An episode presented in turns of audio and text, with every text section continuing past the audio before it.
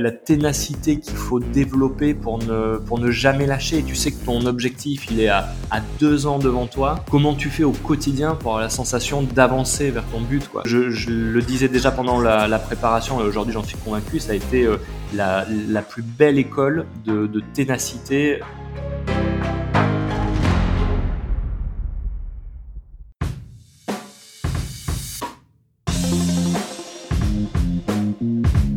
Hello hello, c'est Loïc Blanchard, le créateur et host du podcast indépendant Les Frappés.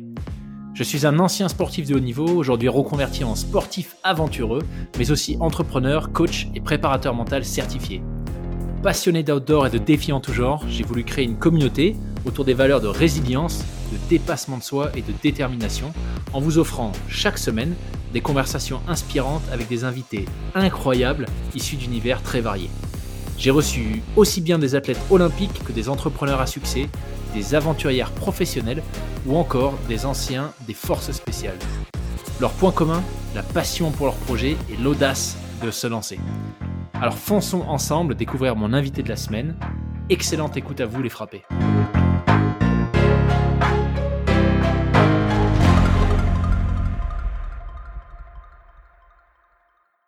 Eh bien écoute, salut Lilian, bienvenue sur le podcast. Salut Loïc, ravi d'être avec toi aujourd'hui.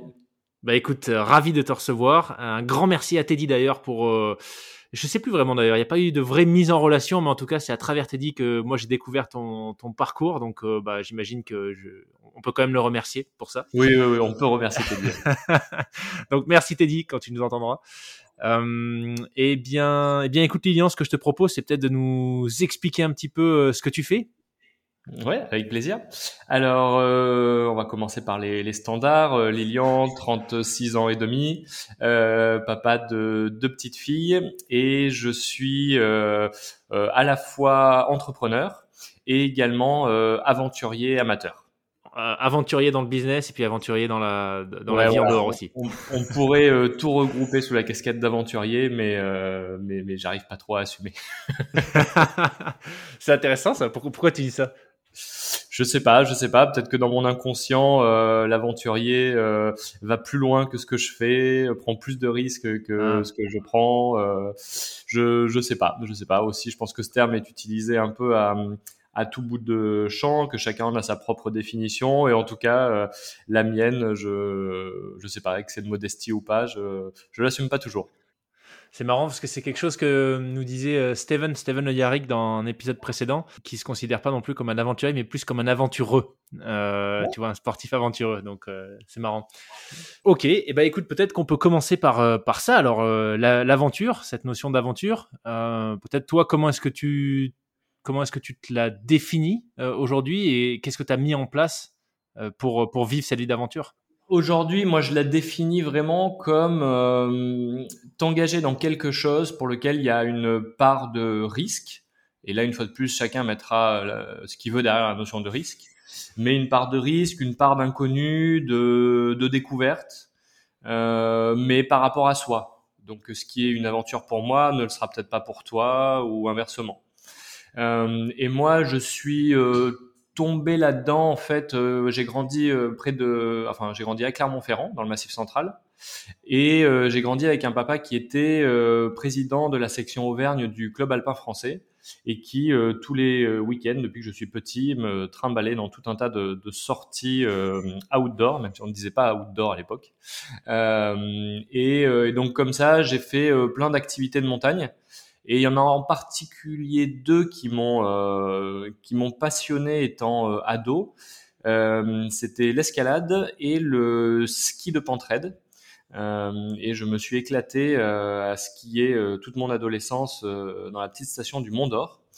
qui est une toute petite station, mais qui a l'avantage de présenter des reliefs dignes de reliefs alpins, avec des couloirs extrêmement raides, avec de la glace, avec des rochers tout un tas de choses. Et, euh, et, donc voilà, donc je me suis vraiment passionné pour ces euh, deux activités. Et puis à côté de ça, aussi un petit peu d'alpinisme, euh, de ski de rando, de VTT, enfin de, tout plein de choses qu'on peut qu'on peut faire en montagne.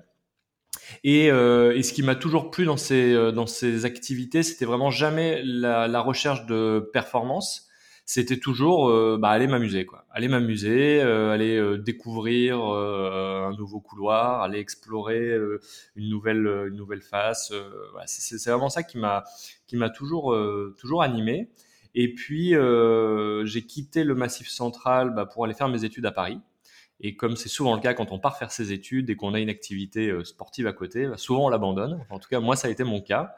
Euh, je l'ai abandonné et puis, euh, au bout de cinq ans, j'ai donc j'ai obtenu mon, mon diplôme, euh, diplôme d'ingénieur en, microélectronique.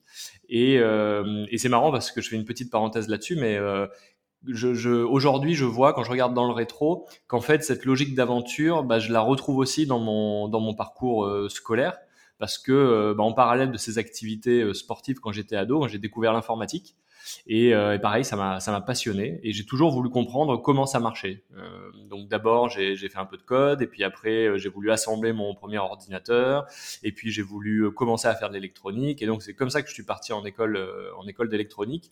Et le, sur ces cinq ans, il y a un jour où j'ai eu l'impression d'avoir touché le Graal.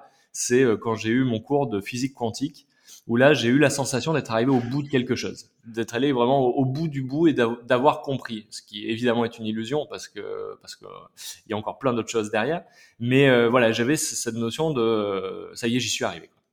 Et, euh, et donc, euh, donc voilà, je, referme la, la parenthèse là-dessus, mais euh, j'ai bouclé mes études et euh, je suis descendu dans le, dans le sud, à Aix-en-Provence, pour cofonder ma première entreprise Pareil, un peu par hasard, hein, je m'étais pas euh, destiné à être entrepreneur euh, loin de là. Je me voyais vraiment faire carrière dans la, dans la microélectronique. Et puis, euh, et puis j'ai eu l'opportunité de, voilà, de rejoindre un, un, groupe qui avait cette envie de monter une, à l'époque une, une, entreprise qui allait proposer un téléphone à un seul bouton pour les seniors. On était en 2006, le smartphone n'existait pas encore. Et, et, donc comme ça, j'ai cofondé ma, ma première entreprise dans le sud de la France.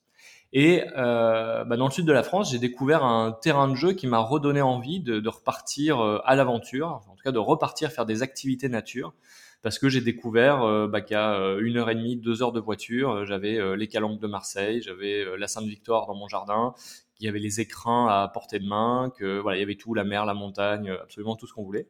Et donc, comme ça, j'ai repris l'escalade, j'ai repris le ski, j'ai décidé de me mettre au canyoning, enfin voilà, de refaire tout un tas d'activités. Et, euh, et, ça m'a fait vraiment du bien. Ça m'a fait du bien et j'ai retrouvé ce, ce, feu de euh, le week-end prochain, on va aller découvrir tel canyon, on va aller faire tel truc. Et, euh, et c'était génial.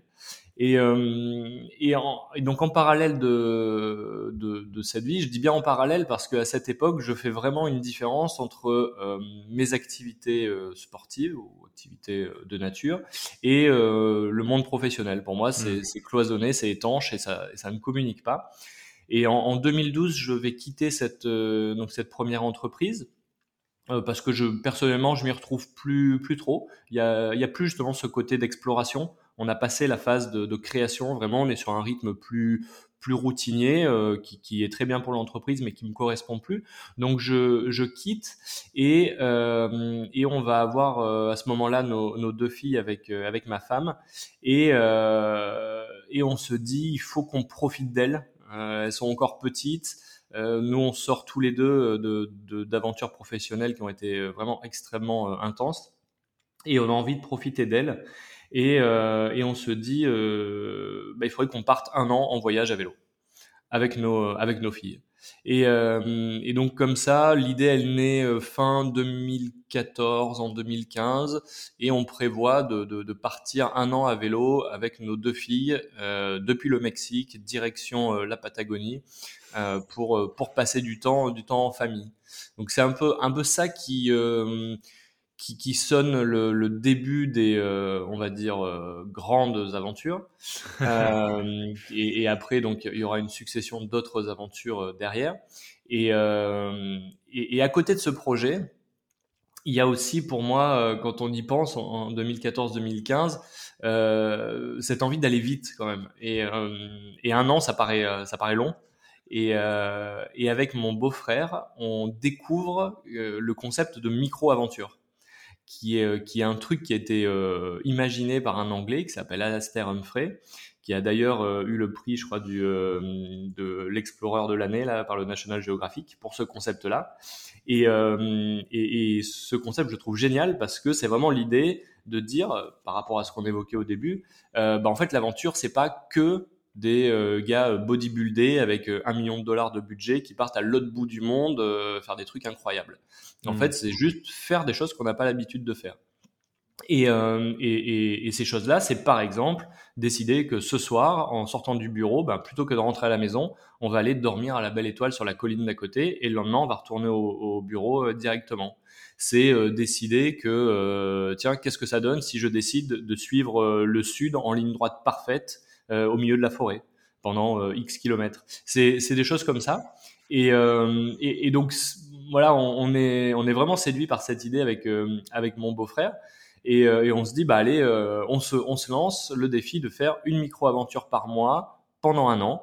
Et on va documenter ça sur un blog pour voilà pour essayer de donner envie, d'inviter des gens à nous rejoindre, etc.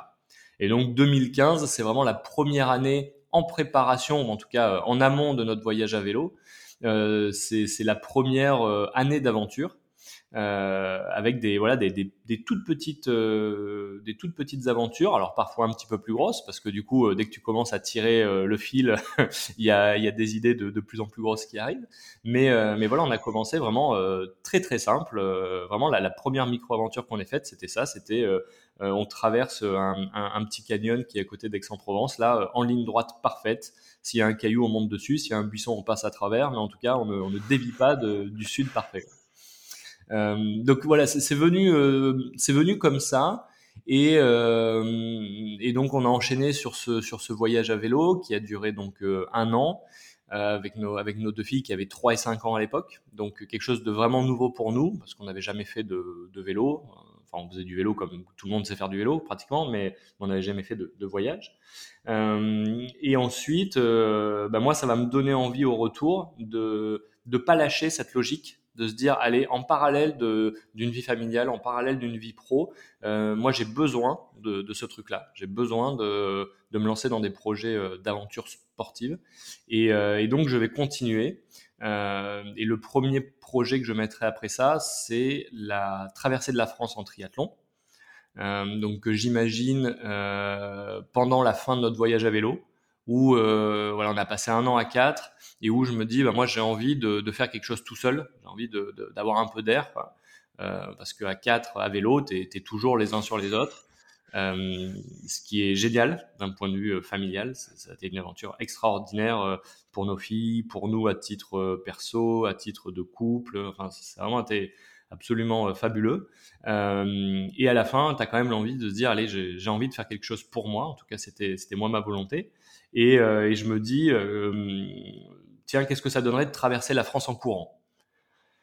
C'est un, une idée qui m'avait traversé l'esprit il y a longtemps. Et puis euh, là, j'y repense, je me dis bon, je suis pas coureur, on rentre d'un an de voyage, il faut quand même reprendre une activité pro, donc se lancer comme ça, ça, ça risque d'être compliqué, ça risque de prendre beaucoup de temps. Donc, euh, bah, si je le faisais à vélo, ça irait plus vite, mais j'ai quand même envie de courir. Et du coup, je me dis bah vélo, course à pied. Si je rajoute de la nage, bah ça fait un triathlon. Et c'est comme ça que, que naît l'idée de se dire bah allez, je prends la plus grande distance euh, terrestre qui existe en France qui est une diagonale qui part de Bretagne et qui va jusqu'à Menton. Et je la divise euh, suivant les ratios de l'Ironman et je parcours ce, cette diagonale-là. Et donc, ça va donner un triathlon que je vais faire au mois de juin ou mai 2017. Euh, et donc, je vais pédaler de Postpoder près de Brest jusqu'à Gap. À Gap, euh, ma femme va récupérer mon vélo et je vais courir jusqu'à Nice. Et de Nice, je vais nager jusqu'à Menton j'ai inversé les, j'ai pas gardé l'ordre traditionnel du triathlon pour des questions euh, logistiques.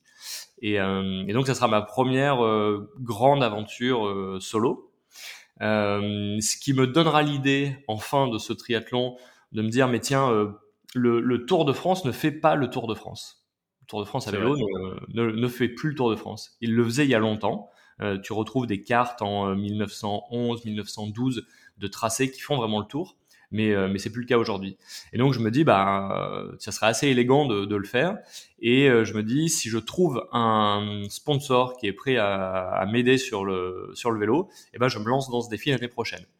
Et, donc Giant va répondre présent, Crosscall également, et ensemble on va monter le projet de faire donc le Tour de France à vélo, 4800 km, 21 jours, que je ferai au mois de juin 2018. Donc ça, autre grande aventure. Et euh, bah c'est toujours pendant que je fais des trucs comme ça que j'ai l'idée du truc d'après. Et, euh, et j'avais découvert euh, quelques mois en arrière qu'il euh, y avait des gens absolument fous qui euh, traversaient des océans à la rame. Et en bon montagnard que moi j'étais, ça m'a effrayé. Comment des gens peuvent être assez fous pour se lancer pendant des semaines, voire des mois, sur un environnement aussi hostile. Euh, et, vraiment, ça me, ouais, ça me terrifie. Et, malgré tout, je vais quand même suivre sur, euh, sur les réseaux sociaux quelques bateaux comme ça qui, qui traversent. Et euh, la peur va progressivement se transformer en curiosité en se disant mais s'il y a des gens qui le font, bah, c'est que c'est possible. Et je découvre que ces gens euh, sont pas particulièrement marins au départ et que finalement bah, quasiment tous arrivent de l'autre côté euh, entier. Euh, et, donc, ça va, la curiosité va se transformer en bah, pourquoi pas moi quoi. Et, donc, je décide en, 2000, en 2017, je décide de, bah, de préparer ce projet de traverser l'océan Atlantique à la rame. je décide de me lancer dans ce projet, cette fois-ci pas tout seul, avec un, coéquipier et on va euh, donc préparer ce, projet qui finalement euh, nous fera prendre le départ de la traversée fin 2020, le 22 novembre 2020, et on traversera en 47 jours euh, depuis les Canaries jusqu'en Martinique où on arrivera le 8 janvier 2021. Voilà en, en, en, condensé et avec des petits allers-retours temporels un peu euh, comment je, je suis arrivé dans ce monde de l'aventure. Excellent. Punaise, je sais pas par où commencer. J'ai plein de questions qui me viennent, mais ce qui est, ce que je trouve fascinant, c'est la façon dont tu l'as dit, tu l'as dit euh, il, y a, quelques instants. Tu vois, quand tu regardes dans le miroir, tu vois que finalement tout s'enchaîne et qu'il y, a, une espèce de fil conducteur, un fil rouge. Et la façon dont tu le racontes, en tout cas, ça, ça donne vraiment ce sentiment que euh, oui, ça a été euh, bah, quelque part une évolution naturelle, une aventure en entraîne, en entraîne une autre un petit peu plus importante ou un petit peu, un petit peu plus folle. Mais la question que je me pose quand même, c'est si j'ai bien compris, moi ce que je retiens, c'est que vraiment le lancement, on va dire le moment, le tipping point, ça a été cette, euh, cette année en famille euh, à vélo. Et tu vois, ça m'interpelle parce que moi je suis en pleine phase de changement aussi. On attend un enfant, euh, je viens de quitter mon job euh, chez Apple, je, on, déménage, on quitte la Suisse, on rentre en France. Bref, les changements, ça fait toujours un petit peu peur. Donc je me demande comment est-ce que toi tu as géré ça? C'est-à-dire à quel moment est-ce que l'idée de, ce, de cette année en famille où euh, bah, en gros euh, vous avez euh, tout lâché pour, pour prendre du temps pour vous. À quel moment est-ce que c'est passé de l'idée à la réalité? Et, comment est-ce que vous avez géré ça avec, avec ta femme? Euh, Écoute, c'est une bonne question. Euh, avec ma femme, donc on s'est rencontrés en école d'ingénieur. Et euh, la société dont je te parlais, euh, que j'ai cofondée en fin de, en fin d'études, elle faisait aussi partie de l'aventure. Okay. Et on s'était toujours dit avec ma femme, mais depuis euh, vraiment très longtemps, depuis qu'on était étudiant, on s'était dit un jour on fera un grand voyage. Euh, est-ce que ça serait en backpacker, en je sais pas quoi, mais on s'était dit voilà un jour on partira euh, longtemps, loin et, euh, et, ça sera bien. Et puis euh, et puis voilà, tu te fais embarquer dans les études, le boulot et puis tout ça passe. Et, et on a no, notre première fille, on a notre deuxième et je crois qu'on on s'est vraiment euh, réveillé un matin et, et, sincèrement c'est à peine romancé euh, où on est tous au petit déjeuner et où on se dit en fait elles sont déjà si grandes. Enfin, tu vois, elles, mm. elles, sont déjà grandes. Euh, elles sont pas encore à l'école. Enfin, elles sont à la maternelle, donc pas encore d'école entre guillemets obligatoire. Il y a cette envie de voyage qui nous a jamais vraiment quittés et de se dire euh, en fait si on veut profiter de nos filles, si on veut aussi que elles elles puissent profiter de nous, en fait c'est maintenant. C'est maintenant et, euh, et, donc on se dit il faut qu'on passe du temps avec elles. Et sauf que passer du temps avec elles, on voit bien que euh, ben, pris dans nos boulots c'est compliqué. Elles pris aussi dans leur routine euh, d'école c'est compliqué aussi. Et, euh, et l'idée va venir assez spontanément de se dire ben partons un an à vélo pourquoi le vélo? Je saurais pas te le dire. C'est vraiment venu naturellement. et le l'itinéraire nous est apparu aussi comme une évidence. On était allé pendant nos études, on avait fait 15 jours de vacances au, au Mexique, on avait adoré ce pays. Et euh, en, bon grimpeur qu'on était, je parle pas en termes de niveau, mais en termes d'esprit, en bon grimpeur qu'on était, euh, la Patagonie, c'était un truc qui nous faisait rêver. Et euh, bah, tu mets tout ça dans un sac, tu mélanges et ça donne l'idée de bah, partons à vélo du Mexique direction la Patagonie avec nos filles pendant un an. Ça, vient, ça vient comme ça, quoi. Ça vient comme ça. Alors ça, ça reste encore une idée. Et tant qu'une idée, elle passe pas à l'action, bah, ça fait pas grand chose. Et donc vraiment, le, le, truc qui fait basculer, c'est de dire, bah, on prend des billets, quoi. Vas-y, on, va sur Internet, on prend des billets, euh, Marseille-Cancun, euh, et, puis, et, puis, et puis on verra ce qui vient après, quoi. Et donc, ça, ça, part de là, quoi. Ça part vraiment, euh, vraiment de là, d'une envie de, de, de, profiter de nos filles, euh, qu'elles elles puissent aussi profiter de nous et de pas se réveiller le jour où elles quitteront la maison en se disant zut, on a, on a peut-être coupé quelque chose. Quoi. Ouais. Waouh. En tout cas, bravo, hein, parce que j'imagine que, si je me projette là, ça fait quand même euh, encore une fois un certain nombre de changements, donc euh, je trouve que c'est juste génial de voir que vous avez réussi, tu vois, à saisir l'opportunité. ça fait ça fait beaucoup de changements. Après, euh, je crois que le, le plus dur, c'est cette première étape, quoi. C'est c'est de réserver le billet d'avion, c'est de de ouais de mettre le premier coup de rame quand t'es quand t'es aux Canaries. C'est c'est toujours ce premier truc et la je pense que si tu arrives à décomposer ton projet en, éléments suffisamment petits, jusqu'à identifier c'est quoi le, truc le plus facile que tu peux faire là tout de suite pour mettre le pied à l'étrier, bah ça y est, tu te mets dans l'action et derrière c'est parti.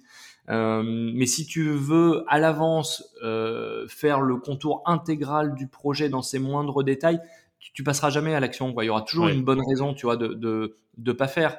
Euh, oui, mais j'ai un boulot, oui, mais j'ai un crédit sur la maison, euh, oui, mais les enfants, oui, mais la famille. Il y aura toujours une bonne raison. Tu vois, euh, donc, il y a un moment, il faut se dire bon, allez, si j'ai envie de le faire, c'est quoi la première étape? C'est de prendre un billet d'avion. Bah, allez, on le prend, et puis on verra derrière ce qui se passe. Quoi. Ouais. Et puis cette notion de découper l'énorme projet en blocs un peu plus gérables, ça te permet aussi de rapidement, comme tu dis, l'ancrer euh, dans la réalité. Tu vois, une fois que tu as tes billets, bon, bah, une fois que tu en as parlé à 3-4 personnes, bah, c'est plus un projet, c'est, un engagement. Donc, euh, cool. Ben, peut-être juste une autre question sur, euh, sur ce voyage d'un an. Moi, j'ai eu la chance de faire six mois en Amérique du Sud aussi, pour mes études, Pérou, Bolivie, Colombie. Et c'est vrai que très souvent, quand j'en parle pour, à des personnes qui ne sont pas forcément allées, les premières questions, c'est sur la sécurité. Mm. Euh, est-ce que c'est vraiment dangereux euh, Est-ce que tu t'es fait euh, agresser Comment ça se passe pour les étrangers, etc. et même si, bon, moi je pense que c'est un petit peu comme partout, il faut juste faire attention de ne pas faire n'importe quoi et n'importe où. et globalement, tout se passe bien. Mais, mais c'est vrai qu'il y a quand même, bon voilà, il y, a quand même des faits, tu vois, en termes de sécurité, il y a quand même des endroits où il vaut mieux éviter de, passer. Comment est-ce que vous avez géré ça? Vous avez vraiment réussi à faire Mexico, Patagonie d'une traite, ou il y a des endroits que vous avez dû éviter alors, euh, donc déjà, on a finalement, on n'a pas fait Mexique-Patagonie. Euh, parce qu'on a pendant la traversée de l'Amérique centrale, nous on n'avait jamais fait hein, de vélo de voyage auparavant, euh, donc on a vraiment appris et on a appris dans un contexte où tu as deux enfants de 3 et 5 ans euh, qui sont là aussi quoi. Donc euh, je, je te la fais courte, mais en fait ce qu'on a découvert, c'est qu'il nous a fallu un bon mois et demi pour comprendre quel était le rythme qui était adapté à ce voyage et, notre, et le rythme qui convenait, c'était que nous on roule fort pendant euh, 4-5 jours pour satisfaire notre envie euh, voilà de se dépasser, etc. Et par contre après on touchait plus les vélos pendant 3 jours, on s'arrêtait quelque part et on passait du temps en famille. Et en fait, euh, ce rythme marchait très bien, mais on s'est dit finalement quand on va arriver en Amérique du Sud, on pourra pas le tenir. Parce que quand tu arrives dans des déserts qui font 1000 km, t'arrêter 3 jours au milieu du désert, ça a juste pas de sens quoi. Donc on s'est dit bon, on sait qu'on en est capable, maintenant on se l'est prouvé, mais il n'y a pas d'intérêt en fait. Euh, on avait su déplacer, on avait perdu notre objectif de vue. Notre objectif, c'était de passer du temps en famille. Et en fait, rapidement, notre objectif, il est devenu inconsciemment, il faut qu'on arrive en Patagonie à vélo. Ce qui en fait était une connerie. Notre vrai objectif, c'est de passer du temps ensemble.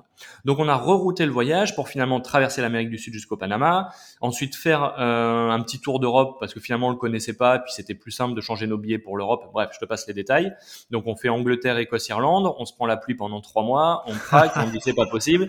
Donc on finit la fin du voyage pendant euh, en Thaïlande. On va traverser la Thaïlande du nord au sud pendant euh, trois mois. Donc voilà, donc finalement trois continents. On n'arrive pas en Patagonie, on... mais voilà, on on, remplit notre objectif de passer un an ensemble euh, à vélo. Euh, donc je reviens sur, cette notion de risque. Euh, effectivement, quand tu prépares ce voyage et que tu dis à tes parents, on va partir à vélo avec nos filles. alors en fait, non, c'est pas quand tu dis ça à tes parents, c'est quand tu dis ça aux grands-parents de tes enfants. je te laisse faire l'association. eux te disent no way quoi. Enfin, vous vous rendez pas compte, c'est dangereux, machin. Enfin, bon. Donc, euh, un peu difficile euh, de, de, de, de, prendre ça de la part de tes proches et de moins proches aussi. Hein. Euh, la vérité, c'est que euh, dans la préparation de ce voyage, euh, tu sais, tu as le site du ministère des Affaires étrangères, je crois, en France, qui te donne un peu le niveau de dangerosité des pays, là où tu peux aller, pas aller. Et je sais pas pour quelle raison, nous, on s'est retrouvé sur le site anglais, sur, sur l'équivalent anglais de ce, de ce site-là. Et euh, on regarde donc un peu tous les pays qu'on avait traversés. Et puis par curiosité, on se dit tiens, on va regarder la France. Et ben la France était le pays le plus dangereux qu'on pouvait traverser parce qu'on était juste après les attentats. Et que si tu veux, le site anglais disait euh, évitez d'aller en France, restez à l'hôtel si vous y êtes, ne prenez pas les transports en commun. Enfin, c'était une c'était une situation de guerre. Quoi. Donc déjà, ça te fait relativiser un peu. Ensuite, euh, donc effectivement, tu as quand même cette appréhension parce que tout le monde te le, te le dit, mais il y a un moment où tu te dis, bon attends, il y a quand même des gens qui vivent dans ces pays, il y a des enfants qui vivent dans ces pays, et bon, a priori, euh, ils, grandissent, ils se développent, et ça a l'air d'aller. Donc, euh, donc tu te renseignes, et puis tu, tu te convaincs qu'effectivement, si tu fais pas n'importe quoi, bah ça devrait bien se passer. Et que finalement, euh, aller traîner euh, certains soirs dans certains quartiers de Marseille, bah c'est pas recommandé non plus, quoi. Donc finalement, si tu pars avec du bon sens, ça devrait se passer. Après, euh, petite anecdote, mais qui, qui, révèle bien aussi que finalement, c'est un peu toujours le voisin qui est dangereux, quoi. C'est que quand on est arrivé au Mexique, le premier Mexicain qu'on a vu à l'aéroport, avec qui on discute, ah vous êtes français, et il nous dit très sérieusement, avec la tête vraiment euh, accablée, nous dit mais euh, est-ce que vous avez quitté votre pays parce que c'était trop dangereux? Ah Et en fait, tu te dis ok, donc on a vraiment un problème avec euh, avec l'autre quoi on, a une image de l'autre qui, qui, est vraiment orientée sur euh, la peur et les dangers. Et en fait, on va se rendre compte au début de ce voyage que quand tu parles euh, à des Mexicains, on va te dire euh, oula, n'allez surtout pas au Guatemala, on va kidnapper vos enfants. Quand tu es au Guatemala, on te dit n'allez surtout pas au sud parce que on, va vous euh, prélever vos organes. Et, et voilà. Et, et, en fait, bah, tu passes finalement de pays en pays, tu fais attention, tu es prudent, et finalement, tu rencontres que des gens avec qui ça se passe très très bien. Euh, donc ça, c'est la première chose. Et la deuxième chose, c'est que oui, il y a des coins dangereux, mais en fait, ces coins dangereux, tu ne peux pas t'y retrouver par hasard. Hmm. Si ces coins ils sont dangereux, en fait, tu auras suffisamment d'alerte au fur et à mesure que tu t'en rapproches pour ne pas y aller. Et nous, au moment où on a passé euh, la frontière mexicaine, on est passé du côté du Belize. Euh, et tu as un autre passage euh, qui va directement au Guatemala. J'ai oublié le nom de la région. Et euh, on a rencontré des, des, Français qui étaient en, eux en voiture et qui voulaient passer par, euh, par ce, cette frontière-là qui était réputée dangereuse à l'époque. Et on a eu la chance de les recroiser plus tard au Guatemala et ils nous ont expliqué, ils nous ont dit, bah effectivement, c'était une zone super dangereuse, mais il a fallu euh, se battre pour pouvoir la traverser. Parce qu'en fait, au fur et à mesure qu'on se rapprochait, bah, la police nous disait non, on n'y allait pas. Euh, puis après, il y avait des barrages de police euh, auxquels il fallait négocier pour passer. Et il dit effectivement, au bout d'un moment, on s'est retrouvé bah, au milieu de bus brûlés. Euh, et, et, oui, potentiellement, ça craignait. Mais ils ont vraiment dû forcer la main à plein mmh. de, de gens pour pouvoir aller dans cette zone. Donc, euh, je dis pas que c'est une bonne idée, hein, évidemment, mais euh, voilà, ce que je veux dire, c'est que si on y va avec du bon sens, qu'on est vigilant, qu'on reste à l'écoute, il n'y a pas de raison que ça se passe mal. Euh, Bon, je pense que dans notre cas précis, le fait d'avoir des enfants protège aussi, d'une certaine manière. Euh, je me mets dans la peau de quelqu'un mal intentionné. Si je dois aller euh, taper le sac d'une famille avec deux enfants ou d'aller taper le sac à des backpackers, bon, pense que je voilà. mon choix est vite fait. Euh, que les passages de frontières avec euh, deux têtes blondes, euh, ça s'est toujours super bien passé parce que en plus dans ces pays-là, ils adorent les enfants. Donc donc voilà, c'est oui, on a eu beaucoup d'avertissements. non, on n'a pas fait n'importe quoi, mais par contre, ça s'est extrêmement bien passé et on s'est jamais senti en danger. Euh, pardon, si une seule fois au Belize, où effectivement on nous avait prévenu que le Belize c'était vraiment pas une zone euh, dans laquelle il fallait traîner. On avait prévu d'y passer, c'était vraiment un tout petit morceau de pays à traverser, et finalement en une journée au Belize, on s'est fait arrêter physiquement cinq fois sur la route par des gens qui nous ont dit n'allez pas plus loin, n'allez pas plus loin, ce pays est dangereux, partez. Et donc effectivement, le soir arrivé à l'hôtel, on s'était encore au début du voyage, on s'est dit bon, est-ce que ça vaut vraiment le coup là de faire encore 200 km dans ces conditions? Et on s'est dit non, ça vaut pas le coup. On a pris un bus qui nous a emmené à la frontière euh, guatémaltèque 200 km plus loin et on a repris notre notre voyage. Ok, wow. intéressant, intéressant comme retour, tu vois. Euh, j'avais pas forcément, j'avais jamais entendu cette notion avant de euh, une zone dangereuse. Faut vraiment, faut forcer la main entre guillemets pour t'y retrouver. Mais c'est vrai que quand je réfléchis, tu vois, euh, certaines situations que j'ai pu avoir en Amérique du Sud, c'est un petit peu ça effectivement qui s'était passé. Donc intéressant, génial. Donc première grosse aventure, ce, tipping point où, bah, où les, les, projets sont, sont, devenus de grosses réalités. Peut-être qu'on peut passer, si on fait un espèce de fast forward à l'aventure la, plus récente, donc la, traversée de, l'Atlantique à la rame. Euh, comment est-ce que le Lilian euh, aventurier a évolué, tu dirais, entre ses premiers voyages en famille et, euh, cette traversée de, l'Atlantique en 47 jours? Mmh. bah, C'est une vaste question parce que parce qu'il y a beaucoup de temps qui est passé. Il y a beaucoup de choses qui sont passées euh, professionnellement, personnellement, donc euh, donc donc forcément une, une, une grosse évolution. Euh, maintenant, cette aventure, elle a eu quand même un rebondissement particulier qui pour moi a été euh, alors pas la cause, mais le, plutôt le, la manifestation d'une évolution euh, significative. En fait, quand je te disais, quand j'ai découvert que les océans se traversaient à la rame, je l'ai découvert au travers d'une course. Une course qui s'appelle la Talisker Atlantic Challenge et qui tous les ans fait partir une vingtaine de bateaux euh, sur l'Atlantique. Et, euh, et, donc, quand j'ai l'idée de me dire, tiens, pourquoi pas moi En fait, je me dis, bah, il n'y a pas de question à se poser, je vais m'inscrire à la course. Parce que même si c'est une course en autonomie, bah, il y a un cadre, on va être sur des rails pour la préparation, donc on, on, on va mettre toutes les chances de notre côté pour arriver, euh, pour arriver de l'autre côté de l'océan. Et, et, donc on va voilà rentrer dans le process, passer toutes les formations, euh, on va se préparer avec la course. Et au départ, on doit partir fin 2019. Et fin 2019, mon, mon coéquipier Guilhem, qui lui habite à Paris, euh, fait les allers-retours régulièrement pour qu'on s'entraîne, prépare le bateau. Et euh, le dernier week-end où on doit expédier le bateau euh, jusqu'à la ligne de départ, donc il descend, il descend à Marseille. Et en, pendant qu'il est dans le TGV, il m'envoie un texto pour me dire que bah, en fait, il est tombé et que il a le pouce cassé. Donc il arrive à il arrive à Marseille et euh, effectivement bon, bah, on fait très rapidement le constat que bah en fait euh, avec un pouce cassé on part pas quoi. On part pas et, euh, que donc il faut on est obligé d'annuler. Enfin annuler. On est obligé de partir un an plus tard donc on contacte la course pour leur expliquer et leur dire bah, on déplace notre inscription à l'année suivante, ce qui est permis par euh, par l'organisation. Tu as le droit de déplacer trois fois ton ton départ parce qu'ils savent que voilà il y a plein d'aléas liés au sponsoring, il y a plein de choses qui font que c'est compliqué d'être d'être au rendez-vous euh, l'année où tu t'inscris. Et donc euh, donc on appelle la course et eux nous disent bon bah pas de problème. Par contre l'année prochaine c'est déjà plein, donc on peut vous mettre sur l'édition de fin 2022. Sauf que nous on est fin 2019, que ça fait deux ans qu'on prépare le projet et que l'idée de partir dans deux ans, enfin, elle est juste euh, pas possible. Que moi professionnellement et Guilhem aussi, bah, on s'est organisé, c'est-à-dire que bah, lui a pris un congé dans sa boîte. Moi à l'époque, je suis indépendant, donc j'ai prévenu tous mes clients que ben voilà, on a arrêté l'émission et puis que ben on reprendrait contact dans quelques mois. Et donc là, tout d'un coup, alors que ça fait deux ans que tu travailles, en l'espace de deux heures, tout le projet doit être euh, revu. Alors que tu n'as jamais été aussi proche du départ. Et, euh, et à ce moment-là, euh, on se dit bon bah finalement, euh, et si on partait tout seul quoi? Tout seul, on, on, se débrouille pour amener notre bateau tout seul aux Canaries, et puis et puis on se monte une équipe avec bah, un médecin, un routeur. Euh, et puis, et puis, et puis on part quoi. Et puis, et puis voilà. En se disant si la course nous attend cette année sur la ligne de départ, c'est qu'ils estiment qu'on est prêt. Donc s'ils estiment qu'on est prêt, ben, en fait on est capable de le faire tout seul.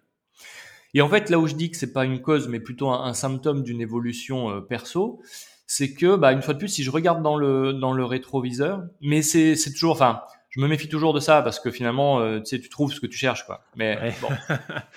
si je regarde dans le rétro, une histoire que je peux me raconter et qui, je pense, est, sincèrement une évolution que j'ai faite, c'est de se dire finalement j'ai toujours eu cette envie d'être d'être leader de, de, de, mes projets.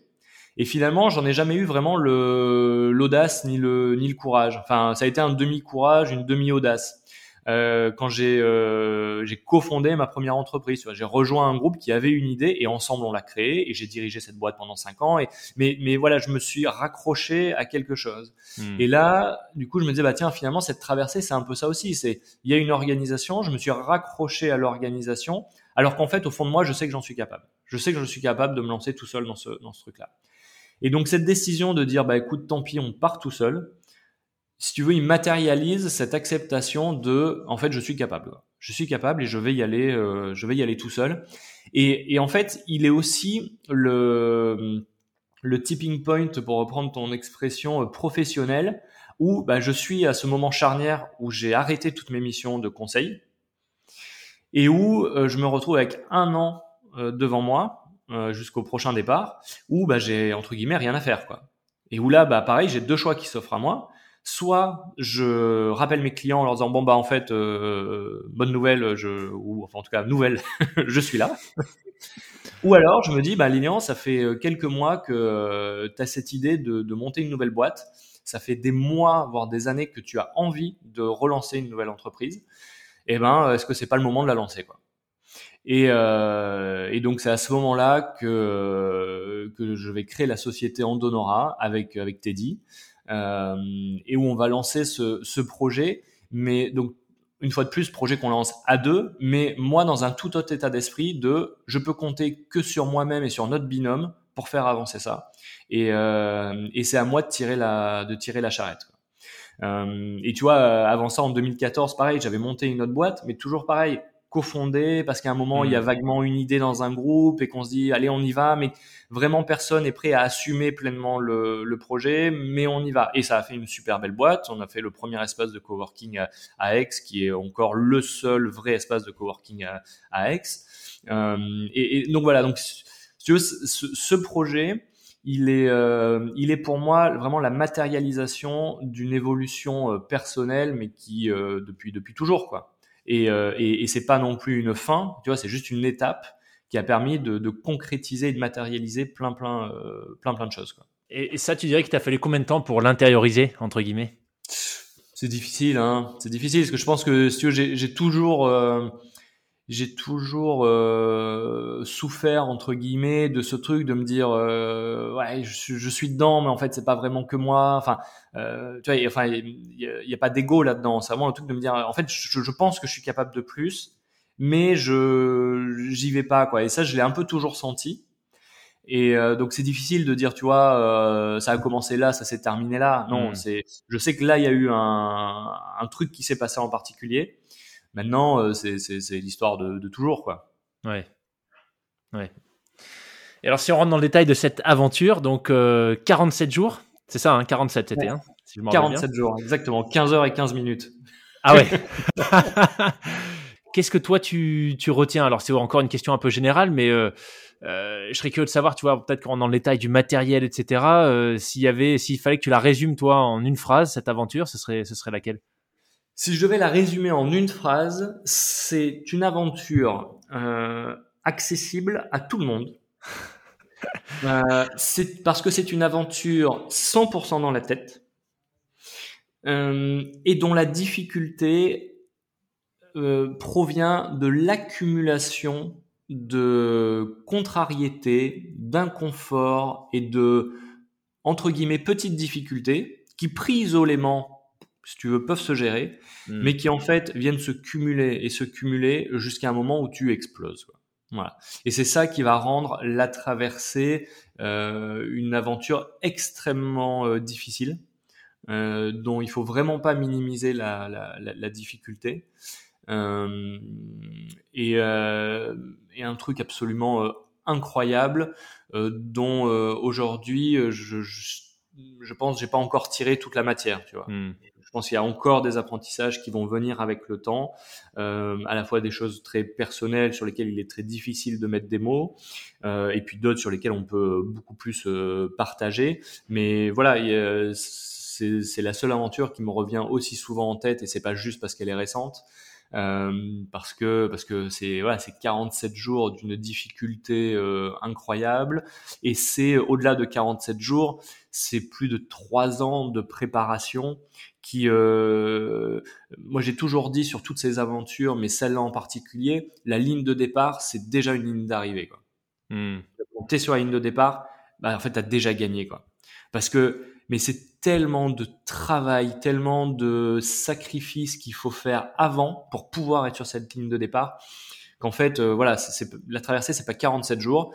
Euh, j'ai compté, je crois qu'en tout, euh, c'est ouais 1900 quelques jours, je crois, ou un truc comme ça. C'est super intéressant ce que tu dis. Je, me le suis noté, la ligne de départ, c'est déjà la ligne d'arrivée. Je suis 100% d'accord avec toi. C'est vrai que souvent, on voit pas cette partie immergée des icebergs, tu vois, de, de toute la phase de préparation. Mmh. tu dirais que c'est quoi qui a été le plus challengeant sur, sur, euh, sur ces euh, trois ans de préparation? Sur ces, sur ces trois ans de préparation, euh, le plus challenging, on va dire, ça va être le, le sponsoring. parce que là, on est sur des niveaux de budget que nous, on pouvait pas financer tout seul. Hein, on est sur un peu plus de 100 000 euros. et puis aussi l'envie de, de, partager ça avec avec du monde, quoi, pas de le faire juste dans notre coin. Euh, donc ça, c'est extrêmement difficile, ça prend beaucoup de temps. Moi, je suis arrivé un peu naïf sur ce sujet en me disant que j'avais déjà fait de la levée de fonds sur euh, pour, pour des entreprises pendant longtemps et que je savais comment on levait de l'argent, sauf qu'en fait, c'est pas du tout la même chose. Euh, et que on est sur une discipline, tu vois, là on en parle, ça, ça, fait rêver, etc. Mais, mais en fait, globalement, c'est pas un truc qui intéresse. Enfin, tu vois, tu vas pas, une, une boîte va pas sponsoriser ça pour gagner en notoriété ou si tu veux, c'est pas le Vendée Globe, euh, c'est pas Roland Garros, c'est pas un truc grand public, c'est pas quelque chose qui va vite, c'est euh, c'est autre chose quoi. Donc euh, donc le sponsoring c'est très très dur euh, et c'est tenir quoi. Tu vois la, la ténacité qu'il faut développer pour ne pour ne jamais lâcher. Tu sais que ton objectif il est à à deux ans devant toi comment tu fais au quotidien pour avoir la sensation d'avancer vers ton but quoi. C'est euh, c'est moi je, le disais déjà pendant la, préparation et aujourd'hui j'en suis convaincu ça a été euh, la, la plus belle école de, de ténacité euh, où j'ai pu où j'ai pu aller quoi ça, je veux bien te croire, surtout, euh, bah, comme tu dis, sur la partie budget, pour en avoir euh, discuté avec pas mal d'invités. Ouais, ça fait partie de l'aventure, j'imagine, mais c'est vrai que c'est souvent euh, un point, bah, parfois même bloquant, mais en tout cas qui, qui, demande énormément de temps et d'énergie. À tel point que, bon, j'ai découvert ça il n'y a pas longtemps, encore une fois, avec Steven. tu as des boîtes qui se spécialisent dans la levée pour des projets comme ça. Mmh. Euh, donc, ils viennent prendre une commission au passage, euh, évidemment. Mais, euh, mais voilà, à, tel point que bah, tu as des aventuriers, des sportifs qui n'hésitent plus à, sous-traiter cette partie financement. ok, donc sur la partie préparation, clairement le, sponsoring. belle, belle preuve de résilience en tout cas. Hein. J'imagine que rester 100% engagé, enfin au-delà de la ténacité, c'est aussi arriver à rebondir, gérer, tu vois, la news du dernier moment, le pouce cassé. C'est ça. Que dans ta tête, ça a et, et, euh, toutes les autres euh, dont je te passe les détails qui sont qui sont arrivés avant, mais si tu veux dans cette préparation, s'il n'y a pas eu dix occasions où je me suis dit bon, on abandonne quoi. Tu vois, c'est qu'il n'y en a eu aucune. Mais il y, a eu, il y a eu tellement de fois où en fait tu te dis bon, franchement là, si est-ce que c'est pas le moment en fait de lâcher quoi? Est-ce que c'est pas le moment de lâcher? Finalement. Euh, allez, on n'a pas trop, on a perdu un peu d'argent perso, on a passé du temps, mais bon, finalement, euh, voilà, est-ce que c'est pas le truc à faire, quoi? Et, et, je me souviens m'être fait la, la, la, promesse pendant la préparation de dire, bah en fait non, quoi. Là, euh, vraiment à titre perso, il faut que tu te prouves que non, là, tu lâcheras pas, quoi qu'il arrive, tant que tu seras pas euh, physiquement cloué euh, sur un lit qui, qui t'empêche de, de, faire ce truc, tant qu'il n'y a pas un truc qui te met un stop et sur lequel tu peux pas agir, tu ne lâcheras pas, quoi. Et, euh, et voilà, il y en a eu, mais, je te dis, des, dizaines des occasions de dire euh, on arrête.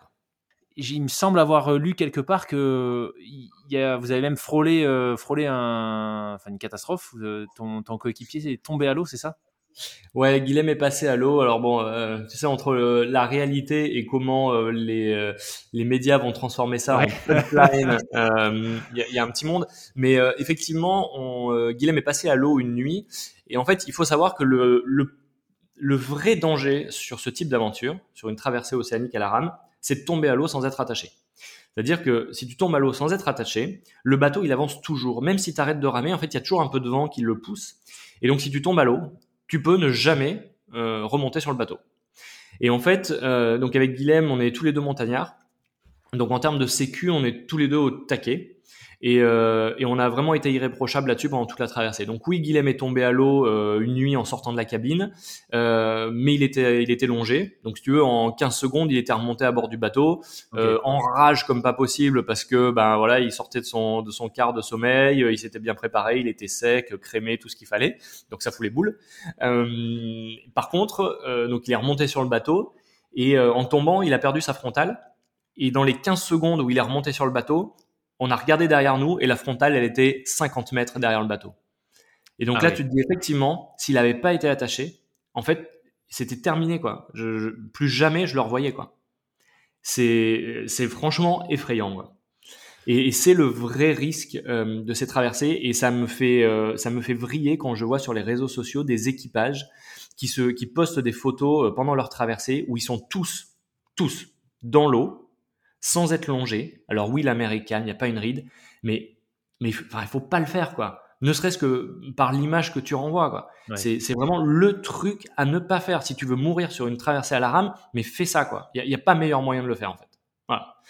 Euh, donc, euh, donc voilà, il y, a eu ce truc-là. Euh, on n'a pas eu le temps d'avoir peur, si tu veux, parce que ça s'est vraiment passé très très vite. Et puis, voilà, il était, il était longé. Alors c'est chiant d'être toujours longé, on va pas se mentir, c'est très très chiant. Mais, mais voilà, on se l'était promis, on l'avait promis à nos familles et on l'a respecté à la lettre pendant toute la traversée. Et comment vous organisez du coup sur les, sur les 47 jours Vous ramez, il y a des quarts? Euh, ouais, l'organisation à deux, c'est des quarts de deux heures. Donc on rame jamais ensemble. Tu rames par alternance, deux heures, deux heures. Donc il y en a un qui rame pendant deux heures, pendant que l'autre va se reposer. Alors euh, il va manger, faire un point sur la navigation, euh, dessaler de l'eau, etc. Euh, et donc on se relaie comme ça 24 heures sur 24. Donc ça crée en fait euh, une situation d'épuisement euh, très rapide hein, au bout de, de quelques jours. Euh, es, enfin, au bout de deux jours, t'es déjà t'es déjà HS parce que donc on traverse au niveau des, des Canaries. Enfin on part des Canaries, donc on est on est très au sud. donc malgré le fait qu'on soit en novembre, il fait très chaud. C'est-à-dire qu'en journée dans la cabine, il fait à peu près 39 degrés. Parce qu'il faut toujours ah fermer la porte et la fenêtre parce que sinon tu te prends de l'eau en permanence. Euh, donc ça veut dire qu'en journée, tu ne peux pas dormir dans la, dans la cabine. Il commence à faire suffisamment frais à partir de 2 heures du matin. Donc ce qui veut dire qu'au final, en moyenne, tu dors trois fois une heure par jour. Donc tu te fais, tu te fais mais exploser. Ça c'est vraiment, ça construit une base de fatigue sur lequel tu viens empiler tout le reste.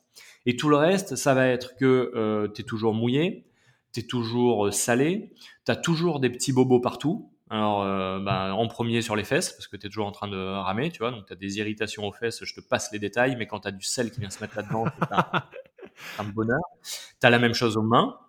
Tu rajoutes à ça euh, l'isolement, le manque euh, de ta famille, le fait que la nuit, tu vois rien, c'est-à-dire tu es dans un noir absolu, comme tu ne l'as jamais vu. Tu es dans le noir, tu as des creux qui vont jusqu'à 8 mètres, tu vois pas le bout de tes rames.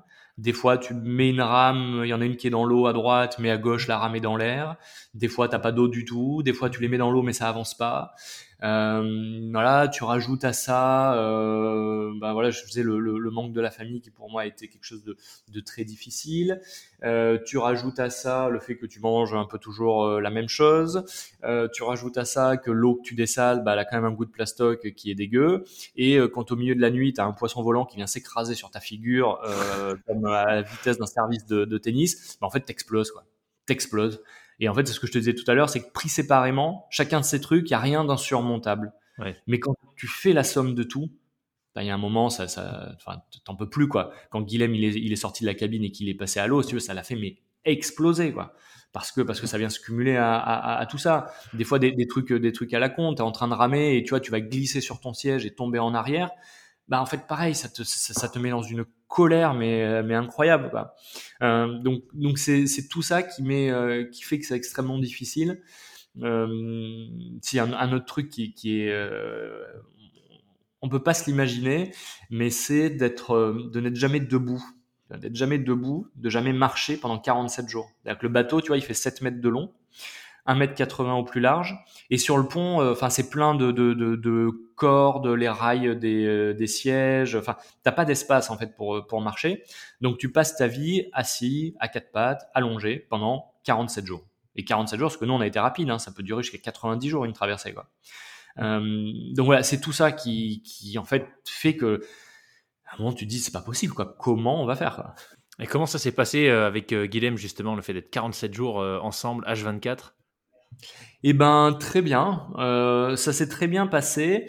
Euh, alors déjà parce qu'on a eu trois ans hein, pour euh, pour apprendre à se connaître, à naviguer ensemble, puisqu'on se connaissait pas au départ avec Guilhem. Hein. On a, moi, quand j'ai eu cette idée, j'ai, mis un message sur les réseaux sociaux en disant tiens, je, je cherche des gens pour faire un, un projet un peu gros. Et euh, Guilhem a répondu. Et euh, donc on a eu trois ans pour se préparer. On a passé, franchement, je pense, la meilleure traversée euh, qu'on aurait pu imaginer. On a, il y avait vraiment de la confiance entre nous. Euh, et euh, d'un point de vue sécurité, on était vraiment au, au taquet. Donc, euh, donc ça s'est très bien passé. Euh, il faut savoir qu'il y a deux, le fait qu'on ait ces shifts de deux heures, en fait, ça, ça te met dans une situation où tu peux rapidement ne jamais voir ton coéquipier. tu vois, parce que comme tu rames pas ensemble, eh ben il y en a un qui est dans la cabine, l'autre qui rame, mais en fait tu te croises au niveau des, des changements. Donc nous, on, on, faisait en sorte de au moins une fois par jour prendre un repas ensemble, enfin il y en a un qui mange en face de l'autre qui est en train de ramer, quoi, au moins. Euh, voilà, Noël, on a posé les rames pendant 20 minutes pour, pour prendre une bière chaude euh, ensemble. Euh, voilà, donc, donc il faut se forcer à se donner des moments comme ça, parce que sinon tu te retrouves vite en fait à faire deux traversées solo, tu vois, sur le même bateau, ce qui est un peu, ouais, un peu dommage. Quoi.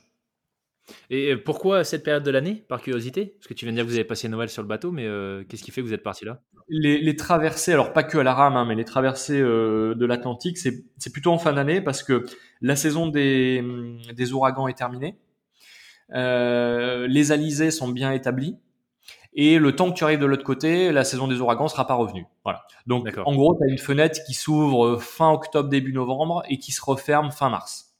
Ok. Ok. C'est pour ça que tu pars à ce moment-là. Excellent. Alors tu nous disais tout à l'heure, euh, quand cette aventure du coup a dû être euh, reportée, euh, tu bah, as profité de cette année pour te lancer avec, notre ami Teddy dans une aventure entrepreneuriale, celle-ci. Comment est-ce que tu t'es organisé pour, après un an, donc j'imagine que vous étiez encore vraiment en phase de lancement, peut-être même amorçage pour, pour, pour cette boîte, comment est-ce que tu t'organises pour, en tant que cofondateur, partir 47 jours? Enfin, tu savais même pas a priori que c'était 47 jours. donc, euh, comment C'était 47 jours. tu pars en disant, euh, on part pour entre 30 et 90 jours. Ce qui est une fourchette assez large. Ce qui est assez large, ouais. Euh, donc, euh, bah là aussi, c'est une aventure cette, cette entreprise parce que donc fin 2019, euh, on part plus. Donc fin novembre 2019, je dépose les statuts de, de l'entreprise. Et puis en 2020 se passe bah, ce qui se passe.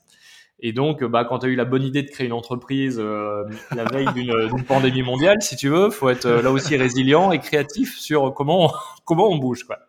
Euh, donc, ce qu'on a fait, c'est qu'on, euh, euh, avec Teddy et tous les gens qui ont gravité autour de ce projet, parce qu'il y, y, a beaucoup de monde qui gravite autour de ce projet, c'est euh, de dire bon ben, utilisons 2020 comme on peut. Donc, c'est-à-dire qu'on va développer la solution technique au maximum. On va vraiment, l'objectif, c'est d'avoir un produit fini, vendable, avant que je parte sur l'Atlantique, pour que, à mon retour, on puisse vraiment commencer à vendre.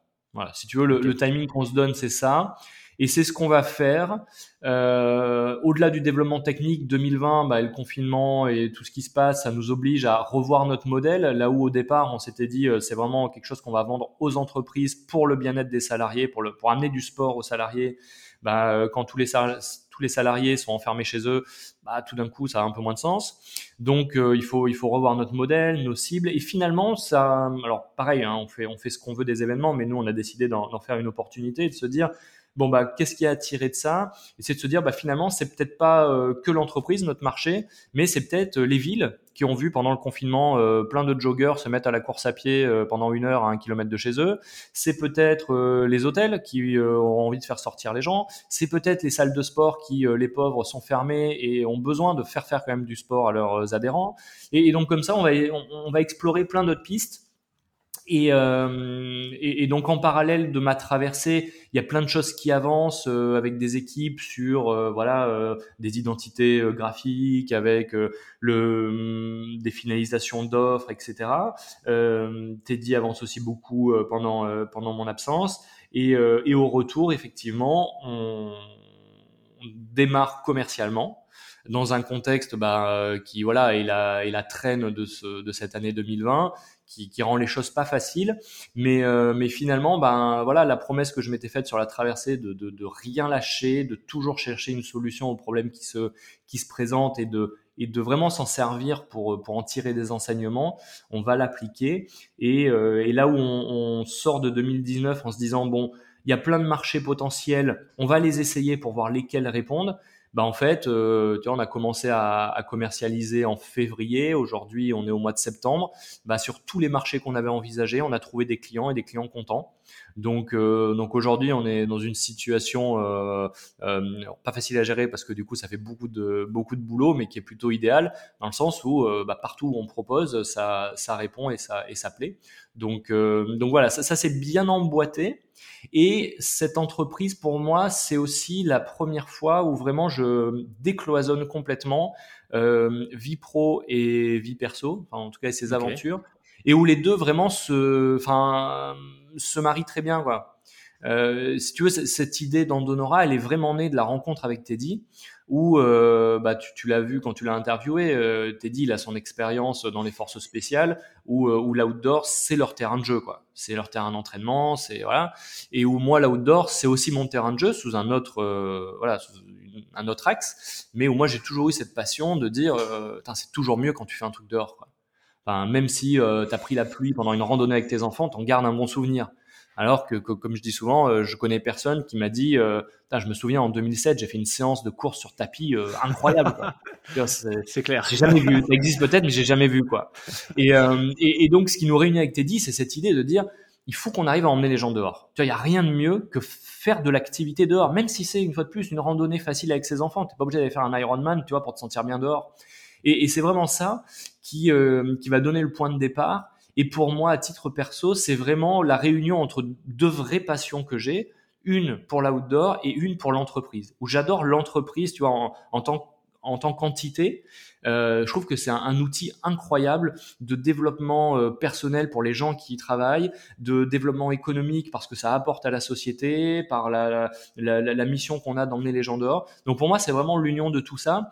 Et finalement, bah, tu vois, l'histoire qu'on raconte, alors j'aime pas utiliser le mot histoire parce qu'on se dit que c'est romancé, mais tu vois, cette histoire qu'on a qui nous a unis avec Teddy et qui a fait ce qu'on donnera et aujourd'hui, elle, elle, est vraie, quoi. Elle est, elle est 100% sincère. Et du coup, je pense que ça se, bah, ça se ressent euh, quand on quand on va pitcher notre projet, ça se ressent quand on est euh, dans les euh, dans les négos. Et, et, voilà, et ça fait qu'aujourd'hui, effectivement, bah, ça, ça, prend ça prend un, un bon départ. Mmh. Et alors justement, Donora, qu'est-ce que c'est?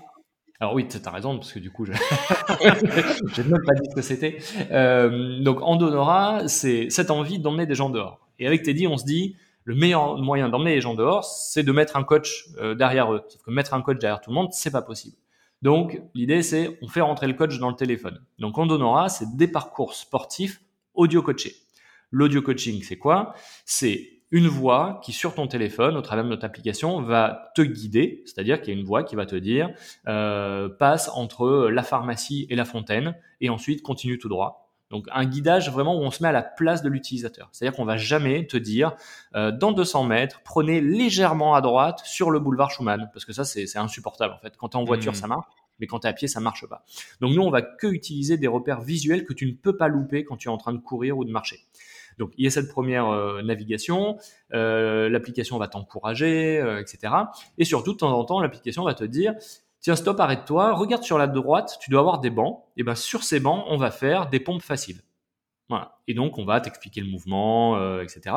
Et donc, on va te guider comme ça sur des parcours qui vont faire euh, entre 2 km et 8 km et qu'on va créer spécifiquement aux besoins de nos clients. Et donc, nos clients, ça va être des villes, des entreprises, des salles de sport, des universités, des grandes écoles, des hôtels, des campings, tous les gens qui veulent mettre en mouvement des populations ou en tout cas valoriser un territoire sur lequel ils sont. Et donc, euh, on va faire spécifiquement des parcours. Donc, par exemple, une ville qui va nous dire, bah, moi, je veux faire bouger euh, les étudiants, je veux faire bouger les seniors, je veux valoriser euh, tel parc, tel itinéraire. Bah, nous, on va intégrer ça. On va amener toute notre expertise sportive, sportive, pardon, pour créer vraiment les programmes d'entraînement adaptés. Et on est capable de faire des parcours. voilà, on fait des. Là, on a créé un parcours sur Aix-en-Provence spécial sport en famille. Donc une toute petite boucle très simple à faire avec les enfants. Ils peuvent être à vélo, à pied, comme ils veulent. Et à l'inverse, on a fait, euh, on a fait des, des parcours euh, d'entraînement pour les euh, centres de recrutement des armées où là, franchement, je souhaite à personne de le faire, quoi, le parcours. c'est une programmation sportive titanesque. T'es dit qui a fait ça. c'est voilà. Et entre les deux, on sait tout faire. On sait tout faire. On sait faire du programme d'échauffement pour une boîte de BTP qui a des gars qui partent sur les chantiers et qui peuvent se péter le dos parce qu'ils sont pas échauffés. on fait des, des parcours pour des, des universités qui veulent mettre en mouvement leurs étudiants et qui, avec le Covid, etc., ont été obligés de fermer leurs infrastructures euh, intérieures. Enfin, voilà. Donc, c'est vraiment ça. C'est créer des parcours euh, ultra personnalisés pour vraiment guider l'utilisateur dehors qui soit pris par la main et qui puisse ben voilà profiter de ce, de ce petit euh, shoot d'endorphine qu'on a dès qu'on se dès qu'on se bouge un peu. Génial. En tout cas, moi, j'ai eu la chance de le tester puisque Teddy m'avait fait euh, sur mesure un petit parcours euh, autour de chez moi euh, en Suisse. Et je le recommande vraiment parce que c'est vrai que l'expérience que tu, tu l'as dit, c'est vraiment c'est de l'audio. Audio coaching.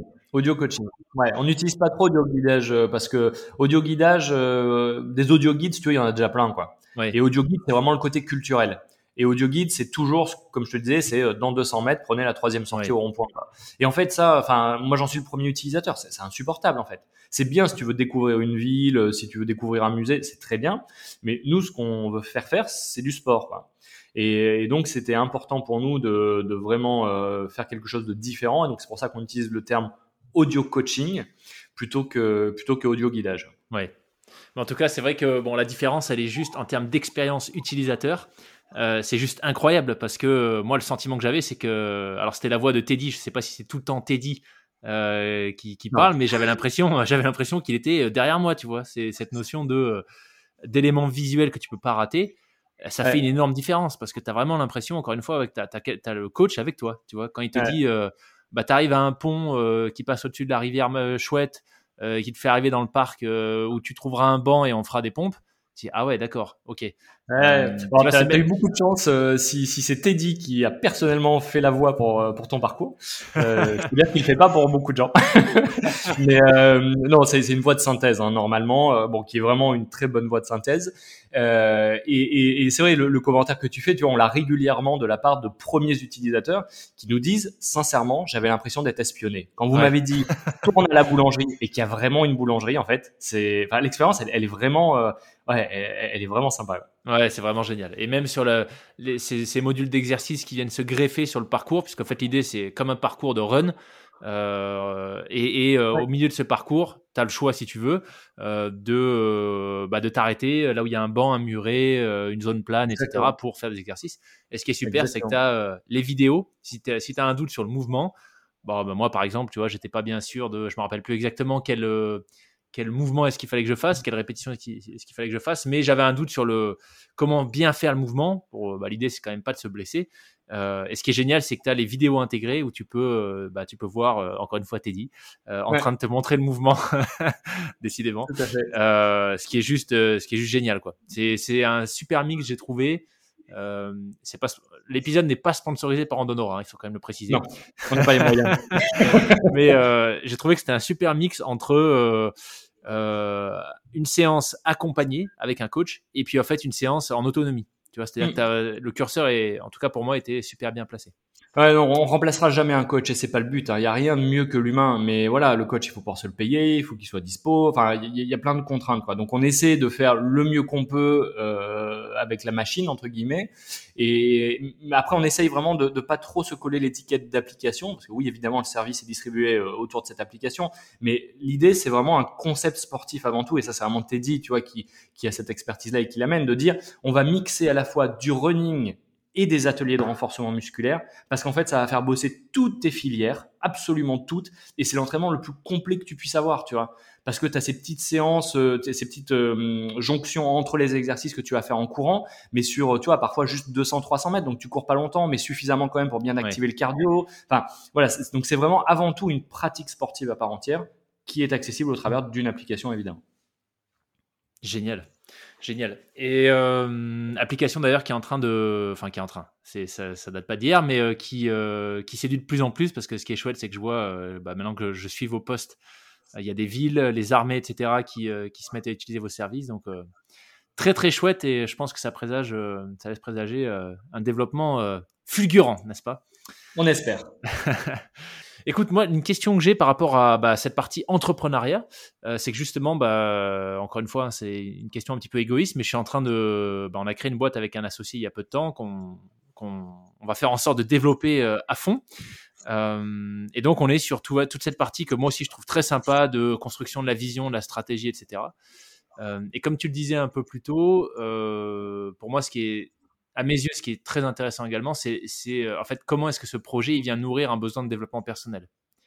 Tu vois, et donc euh, bah, là, voilà, je suis vraiment dans cette phase de, réflexion. Qu'est-ce que je vais aller chercher pour moi, euh, au-delà de l'aspect bah, manger, à travers ce projet. Donc, je serais curieux de savoir comment est-ce que toi tu, comment est-ce que toi tu gères cette phase-là quand tu es en, en, phase de lancement, puisque c'est pas la première fois que tu lances un projet. Et, puis tu le disais, voilà, aujourd'hui c'est vraiment euh, avec Andonora, c'est la première fois que tu viens faire sauter peut-être cette barrière entre euh, les aventures perso et puis euh, et puis le monde du business. Donc comment comment est-ce que tu gères toi cette partie réflexion sur ce que tu vas aller chercher dans un projet entrepreneurial? Ben, je pense alors au départ d'un projet c'est en fait c'est assez facile euh, parce que c'est normalement c'est justement cette envie cette cette vision qui te qui te pousse à à te, à te lancer. Ce qui est plus compliqué c'est de maintenir euh, tu vois maintenir le feu quoi parce que bah, une fois que tu t'es lancé, que tu t'es fait plaisir à faire une charte graphique, euh, à faire des belles présentations pour euh, pitcher ton idée, etc. Bah derrière, il y a une vraie réalité d'entreprise, quoi. Et, euh, et, tu vois, moi, ça fait avant ça, j'ai fait sept ans de, de conseil auprès de, de plein d'entreprises et je, je suis toujours partagé autour de, de l'image qu'on a donnée de la startup. Et d'ailleurs, moi, j'utilise plus ce terme parce qu'on l'a utilisé à toutes les sauces. Et ça a donné l'image, euh, si tu veux, que euh, en gros, tu participes à un startup week-end et t'es un entrepreneur et euh, t'as levé des fonds et c'est gagné, quoi. Alors qu'en fait, c'est pas ça. Faut, faut pas oublier qu'une startup, c'est avant tout une entreprise et qu'une entreprise, elle vit par l'argent de ses clients et pas par l'argent de ses investisseurs et que, il y a une vraie réalité derrière, quoi. C'est, c'est, beaucoup de travail, beaucoup de ténacité, euh, beaucoup beaucoup de moments très très durs quoi. Et, et c'est pas euh, juste euh, passer des nuits blanches à mettre en place des, des plateformes web quoi. Donc donc c'est ça qui est rapidement en fait il y a ce, ce, quotidien cette réalité qui vient et donc il faut trouver justement les les relais pour bah, pour se rappeler justement cette cette envie qui est là, la nourrir et, et faire qu'on continue de bah, d'aller de, l'avant. Euh, une fois de plus, tu vois, moi, je, je me dis aujourd'hui, mais voilà, c'est vraiment une réflexion très personnelle je me dis cette entreprise, euh, on a vraiment de grandes ambitions euh, avec euh, avec Teddy pour Andonora, on veut l'amener très loin, mais mais vraiment moi c'est je, je, dois le faire pour moi. Enfin, je, je sais pas trop comment le dire, mais tout comme la traversée, j'avais besoin d'aller au bout pour me prouver que quoi qu'il arrive, je lâcherai pas et que je tiendrai. Bah là, il y a un peu ça aussi, tu vois. J'ai envie d'en faire une très belle entreprise non pas pour que ce soit une très belle entreprise, mais en fait pour parcourir le chemin qui m'amène à ça, quoi. Hmm. Tu vois? Parce que c'est ce chemin qui va euh, continuer de me faire grandir, continuer de me faire apprendre tout un tout un tas de choses. Et, euh, et, donc je, je l'aborde je l'aborde comme ça, en n'oubliant jamais euh, que ça reste une entreprise, que le carburant de l'entreprise, ça reste bah, l'argent qu'elle rentre, que oui, c'est une vision qui la, qui la dirige, mais son fuel, c'est le, c'est le cash qui rentre. Hmm. Et, et, là aussi, bah, c'est d'avoir ça en tête dès le début, quoi. Dès le début, sans que ce soit une fin en soi mais euh, c'est évidemment un objectif parce que euh, parce que cette entreprise, il faut qu'elle soit autonome. Euh, moi, ma première aventure entrepreneuriale, donc qui a duré qui a duré pour moi six ans, une entreprise qui existe toujours. j'ai fait j'ai fait trois levées de fonds sur lesquelles j'ai levé un peu plus de 7 millions d'euros. je, donc je, je, sais ce que c'est que de que de, de, tu vois, de devoir chercher en permanence des financements pour soutenir un développement, c'est épuisant, c'est euh, défocalisant et, euh, et j'ai vraiment pas envie de, de reproduire ça. Euh, il y a des modèles, hein, y a des modèles économiques qui, t'obligent hein, de passer par là, et c'était notre cas euh, sur euh, sur cette sur cette entreprise qui était un opérateur de, téléphonie mobile à la fin, donc un, métier très intensif en, en capital. donc là, c'est aussi l'envie de se dire non, moi je veux vraiment une entreprise qui soit capable de voler de ses propres ailes le plus vite possible, et donc il n'y a pas le choix en fait. Il faut que commercialement on soit on soit bon. là où pareil, moi à titre perso, tu vois, je me suis jamais senti l'âme d'un commerçant. J'ai toujours plutôt eu une image négative de ça. Et en fait, je me suis rendu compte qu'en fait, je me suis complètement lourdé, quoi. Je me suis lourdé. Et, euh, donc, c'est aussi pour moi bah, l'occasion de, voir les choses différemment et, euh, et de mettre ça en œuvre de manière très concrète. Parce que c'est bien de, lire des trucs, d'avoir des idées, mais si tu les transformes pas en action derrière, bah, c'est un peu dommage. Tu n'es pas allé au, au bout de l'exercice. Donc justement, cette notion de... Pas forcément de développement euh, commercial de la boîte, euh, puisque bon, bah, comme tu l'as très bien dit, c'est comme ça qu'une boîte vit, donc c'est évidemment euh, essentiel. Mais cette, idée d'aventure personnelle, de développement personnel, comment est-ce que vous êtes mis d'accord avec Teddy justement sur ce que vous alliez chercher tous les deux en tant que cofondateur? Euh, bah écoute, donc déjà on était parfaitement alignés hein, sur euh, sur la vision. C'était vraiment une envie euh, perso qu'on avait euh, chacun, donc ça, ça me paraît être une base essentielle. Et après, bah, ce qu'on a fait avec Teddy, c'est qu'on s'est listé un ensemble de questions euh, je lui ai proposé tout un tas de questions suite aux expériences précédentes que j'avais pu avoir justement euh, en termes de création d'entreprise, que j'avais pu voir chez mes clients, euh, parce que moi je travaille avec les dirigeants ou les équipes de direction. Donc j'avais listé tout un tas de questions auxquelles chacun a répondu de son côté, et, euh, et finalement ça a révélé qu'on était en phase sur euh, sur pas mal de choses, pour pas dire quasiment tout. Et, euh, et, donc ça nous a permis de, de savoir que ça, a priori, ça marcherait. Et ensuite, au quotidien, j'ai envie, j'ai envie de dire cette notion de développement personnel au travers de l'entreprise, elle nous, elle nous, ouais, elle nous colle à la peau à tous les deux. Et, et si t'es dit, euh, je pense que tu l'as vu au travers de, de ton échange avec lui, c'est quelqu'un qui a eu su rebondir euh, quand il a quitté l'armée de manière euh, juste incroyable dans le, mmh. dans le monde civil, ce que, ce que beaucoup de, de militaires n'arrivent pas, pas à faire. Donc je pense, tu vois, ça ça traduit bien un état d'esprit tout à fait particulier chez lui qui fait euh, bah, qu'aujourd'hui dans, dans Donora ça se, ça se retrouve. Et, euh, et, donc ben euh, voilà euh, tiens on a on a un souci on a on a un échec et ben comment comment on s'en sert et comment on passe à autre chose plutôt que de s'apitoyer sur notre sort. On apprend beaucoup l'un de l'autre vraiment, tu vois, euh, euh, Teddy, moi, m'apporte beaucoup. Je pense que je lui apporte aussi beaucoup. Et, donc, euh, voilà, cette relation nourrit chacun notre notre développement et au travers d'un outil qui est cette cette entreprise là. Et, ça marche plutôt plutôt très bien. Excellent, excellent. Et comment est-ce que vous faites en sorte de et eh bien justement de pas oublier ces éléments que vous aviez notés au moment où vous êtes lancé sur ce que vous venez chercher?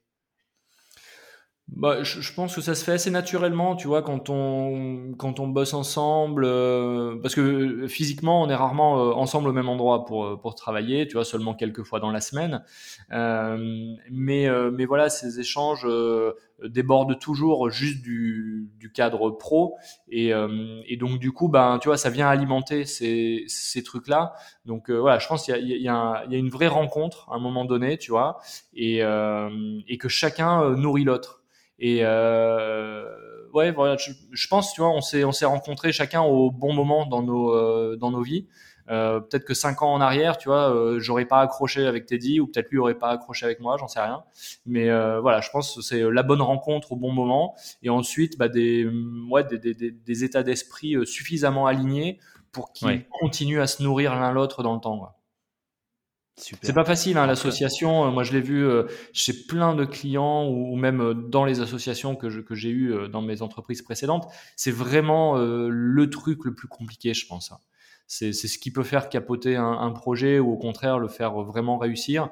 Euh, je pense que c'est encore plus dur qu'un, qu'un mariage, hein, on le dit souvent, mais je, je, je pense que c'est vrai. Ouais. Eh ben écoute, euh, Lilian, on arrive, euh, on arrive au bout quand même, après avoir balayé ce parcours complètement incroyable d'aventurier euh, sur le plan, on va dire, euh, comment est-ce qu'on pourrait appeler ça, aventurier perso, je sais pas, euh, et, et, aventurier entrepreneurial. Mais en tout cas, ouais, c'était juste passionnant de, bah, quelque part, moi, ce que je retiens, c'est, j'ai l'impression, avec beaucoup d'humilité, tu nous as partagé toutes ces expériences diverses, diverses, et variées, mais qui quand même quelque part sont en train de monter en intensité. Enfin, moi, c'est l'impression que je retiens. Euh, mais ce que je retiens aussi, c'est que tu as réussi à faire ça euh, bah, voilà, sans avoir euh, des millions sur un compte. tu es allé chercher des sponsors. comme tout le monde, comme dans tous les projets, il y a eu des galères. Et puis, bah, tu as réussi avec beaucoup de détermination et de résilience et de ténacité, comme tu l'as dit, à les surmonter et à faire en sorte que les projets voient quand même le jour. Donc moi, c'est vraiment ce que je retiens, tu vois, de notre échange, c'est cette capacité à, continuer à aller de l'avant, croire en ses projets et, puis euh, et puis aller chercher la prochaine aventure qui fera en sorte que euh, bah voilà, tu vois, euh, en termes de développement, puisqu'on en a pas mal parlé, tu viens rajouter des blocs, tu vois, tu viens rajouter des petites pierres à l'édifice et l'aventure se poursuit comme ça au fur et à mesure. Donc Vraiment un grand, grand merci pour ce super partage. Je sais pas, toi d'ailleurs, est-ce que euh, tu disais que voilà, tu es parti euh, en vélo avec, euh, avec tes filles au début et que bah, ça a été un projet familial, mais s'il y avait, tu vois, fort de toutes ces aventures, s'il y avait peut-être un message que tu aurais envie de faire passer, alors que ce soit à tes filles ou à d'autres, tu vois, des, des gens plus, peut-être un peu plus âgés qui seraient à deux doigts de se lancer comme toi, tu l'as fait à un moment donné, qu'est-ce que tu aimerais partager comme message? Bah écoute, euh, bon, déjà je te, je te, remercie vraiment de m'avoir permis de, de partager euh, tout ça. Et, et c'est vrai que tu vois, moi j'essaie vraiment de, de partager en direct, tu vois, les préparations, ce qui se passe vraiment, et de le faire euh, vraiment sans filtre. Euh, tu vois, euh, j'ai aucun problème à dire que sur la sur la transat, j'ai pleuré toutes les larmes de mon corps plusieurs fois. J'ai aucun problème avec ça parce que c'est la réalité en fait, et, et on la voit assez peu, tu vois, cette, euh, cette réalité. Souvent, on voit euh, le truc à la fin. Tiens, ça y est, ils ont traversé l'Atlantique en 47 jours. Ça y est, euh, la boîte a réussi. Elle fait tant de millions d'euros de chiffre d'affaires. Et puis, ça vient gommer, tu vois, où, où on voit pas tout ce qu'il y a, tout ce qu'il y a avant, tout ce que ça veut dire. Et, et donc, j'ai vraiment envie de, de, de, montrer ça. Et, voilà, comme tu l'as dit, enfin, moi, je suis vraiment monsieur tout le monde, quoi, tu vois. Je, je me suis jamais considéré comme, comme sportif. Euh, vraiment, tu vois, vraiment, la notion de sport pour moi, c'est entraînement, c'est compétition, c'est pas moi ça. Euh, donc je, suis vraiment euh, monsieur même tout le monde. professionnellement, j'ai pareil quoi. Je, je j'ai jamais été le premier de ma classe, major de promo ou je je sais pas quoi.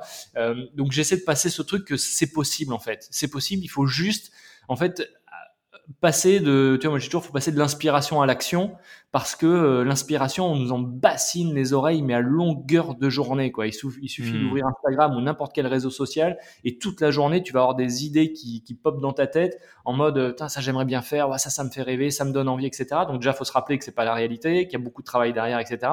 Mais il faut surtout se rappeler qu'en fait, c'est possible. Tu vois, c'est vraiment possible. Ouais, complètement. Si un autre être humain a réussi à faire tel truc, c'est qu'en fait, je, je, dois être capable aussi de le, de le faire.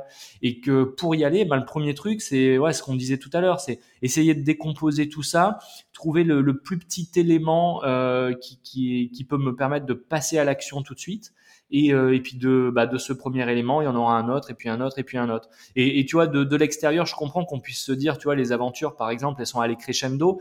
En fait, moi, je le vis pas comme ça parce que, tu vois, quand euh, je, prends la décision de faire le Tour de France à vélo, alors que j'ai même pas de vélo de route, que j'ai jamais fait de vélo de route avec, enfin, de vélo avec des quatre pieds, et que je me dis, dans six mois, je pars faire quasiment 5000 km et je me mets le challenge de le faire en 20 jours.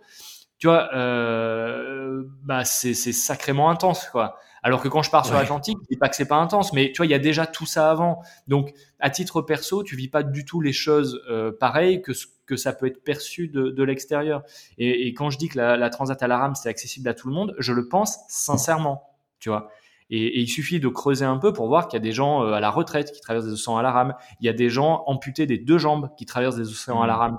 Donc, si tu veux, pour deux trentenaires un peu passés en pleine forme, oui, c'est évidemment faisable. Euh, donc, donc c'est vraiment ce, message-là que je que je veux faire passer. Il faut juste pas sous-estimer tout le travail que ça demande, la ténacité qu'il va falloir euh, développer, mais qu'en fait tout ça, tu vois, ça vient nous faire grandir.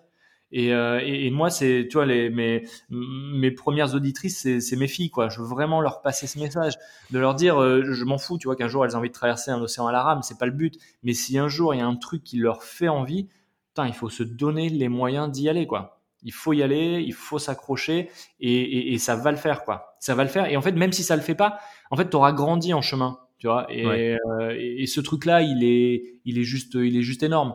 Euh, tu vois, je sais pas si ça, je sais pas si j'ai piqué la situation, la citation, pardon, à quelqu'un ou si, ou si je peux me m'autoproclamer euh, comme, comme auteur de celle-là. Mais tu vois, je disais il y a pas longtemps à, un ami, je disais, tu vois, on, dit toujours, il faut, il faut savoir se, se contenter de ce qu'on a et je pense que c'est vrai, il faut savoir se contenter de ce qu'on a, mais par contre, on peut jamais se contenter de ce qu'on est. Et, et, pour moi, ces aventures professionnelles, euh, sportives, tu vois, aventures au sens large, c'est ça en fait. À partir du moment où je me lance dans quelque chose auquel il y a une part d'inconnu, ça veut dire que je vais devoir grandir. Et, et, je pense que c'est vraiment ça, ce truc. On ne doit jamais euh, se satisfaire de là où on en est personnellement. Tu vois, on peut toujours, toujours toujours grandir. Moi, j'ai je fais une toute petite parenthèse là-dessus, tu vois, pour conclure, mais j'ai découvert la, philosophie stoïque il y a quelques, il y a quelques années, et, euh, pour moi, c'est un, truc énorme qui s'est ouvert, tu vois. Et euh, j'irai pas dans le détail, mais il y a un truc en particulier qui m'a, qui m'a vraiment surpris parce que je m'attendais pas à ça, c'est que euh, cette philosophie, comme bien d'autres, elle, t'invite à, à, aller vers, vers de la sagesse. Mais en fait, elle est totalement consciente que cette sagesse, elle est quasiment inaccessible tu vois, c'est un objectif inatteignable et que ce qui compte en fait, c'est de toujours progresser vers ça, de toujours avancer vers ce truc qui certainement ne sera jamais atteint. Et, j'aime bien cette image et je pense qu'effectivement, euh, si on a ça comme comme objectif, ben en fait, on sera jamais déçu, quoi. Parce que euh, que le projet il aille au bout ou qu'il n'aille pas au bout pour de bonnes raisons, ben en fait, on aura avancé vers euh, vers ce nouveau soi. Quoi. Donc on en revient à cette idée de, de chemin plutôt que de destination en réalité. Ouais, exactement. Mais tu vois, c'est euh, ça, c'est un truc que tu as vu 14 fois sur euh, sur Instagram avec une jolie photo derrière. Donc euh, c'est bien de le tu vois de se le rappeler de temps en temps, mais en fait, je pense que chacun en a besoin à un moment donné de faire un de faire un cheminement qui va faire que ces mots vont vraiment avoir un impact, tu vois, et qu'on va vraiment les comprendre en fait. Euh, alors évidemment qu'on comprend l'idée euh, derrière, euh, oui, c'est pas la destination, c'est le chemin, mais, mais en fait, il y, a, un moment, il y a un truc qui se passe dans nos vies qui est différent certainement pour tout le monde, où tout d'un coup, en fait, tu le percutes vraiment et ça te transforme. Ou parce que tu as été transformé, tu le percutes différemment. Ouais. Qu'est-ce que tu conseillerais à quelqu'un qui voudrait, euh, bah, tu vois, en t'écoutant, qui se dit ah bah tiens, euh, ça, ça, pique ma curiosité, j'aimerais bien me, tu vois, découvrir cette notion. Hyper simple, euh, vous foncez acheter le manuel d'Épictète. c'est un livre qui fait 36 pages. qui reprend les pensées les plus fortes d'Épictète, grand philosophe stoïque. Et, et, je fais le pari que, comme moi, vous serez saisi par la modernité des idées. C'est-à-dire que si j'arrache les pages et que je vous dis pas que c'est euh, un gars qui a écrit ça euh, des siècles en arrière, vous pouvez être persuadé que c'est un gourou du développement personnel de 2021 qui l'a écrit. C'est incroyable de modernité. Il y a des traits d'humour, mais qui sont juste, mais enfin, vraiment euh, saisissant. Enfin, j'étais peut-être très naïf quand je suis tombé là-dedans, mais je m'attendais pas du tout qu'un grec antique puisse avoir ce niveau d'humour. J'avais pas du tout cette image-là. Et, euh, et voilà, c'est des idées qui sont simples, qui sont euh, incroyablement percutantes et, euh, et moi, c'est ce qui m'a saisi. Voilà, c'est 36 pages. On peut le trouver dans le domaine public, évidemment. C'est tombé dedans il y, a, il y a, bien longtemps, mais euh, ça vaut le coup de l'acheter en papier. Ça coûte euh, rien du tout. Et, et, ça, ça peut emmener ensuite sur la lecture des Pensées pour moi-même de Marc Aurel, qui là aussi sont, sont absolument incroyables. livre un peu plus long, mais c'est deux livres que tu peux ouvrir à n'importe quelle page. Tu vois, t'es pas obligé de commencer à la page 1 et d'aller jusqu'à la page 36. Tu peux vraiment prendre au hasard des idées et, et elles sont juste euh, incroyable. Quoi. Donc, euh, donc voilà, manuel, euh, manuel d'Epictète. Manuel super. Super. Eh ben écoute, un immense merci Lilian pour ton temps. Merci à toi. et puis pour, pour tous ces partages. Et bah, bonne, bonne suite dans, dans tes différentes aventures du coup. Merci, merci beaucoup Loïc. Salut Lilian. À bientôt.